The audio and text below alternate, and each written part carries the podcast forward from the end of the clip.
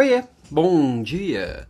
Como é que você se comunica com seu cliente, com seu colega de trabalho, com seu fornecedor?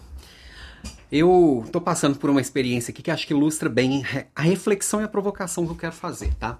Eu estou mudando de casa e aí estou fazendo cotação, estou aqui fazendo cotação de mudança, de caminhão de mudança, de, de tela para pôr nas janelas de rede de gato e estou mandando todas as cotações por e-mail.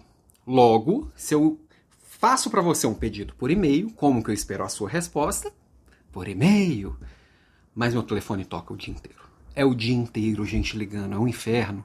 Eu tenho milhões de coisas para fazer, minha agenda sempre é bem ajustadinha e não dá para ser interrompido o dia inteiro. Mas as pessoas não conseguem não ligar.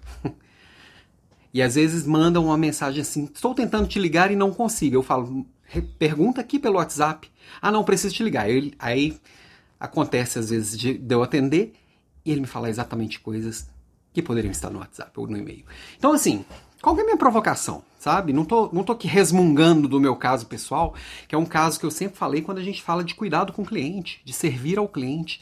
É olhar para a pessoa que você está comunicando e entender qual é o melhor modo de comunicação para ela. Você está prestando um serviço. Inclusive se você for o gestor dessa pessoa. Quem gosta de, ser, de falar por telefone, que valoriza isso, vai fazer o contato com você por telefone e vai deixar claro, me liga.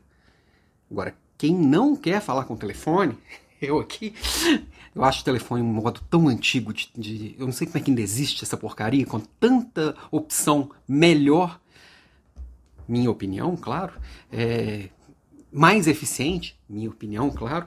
Ainda tem gente que quer usar telefone. Parece tão velho isso, tão ineficiente, tão pouco produtivo.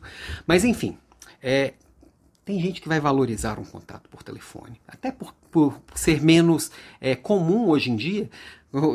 Se algum tempo atrás mandar uma carta era quase uma confissão de amor, hoje é mandar um telefonema, mas eu não quero confissão de amor de, um, de, um, de uma transportadora. então vamos combinar.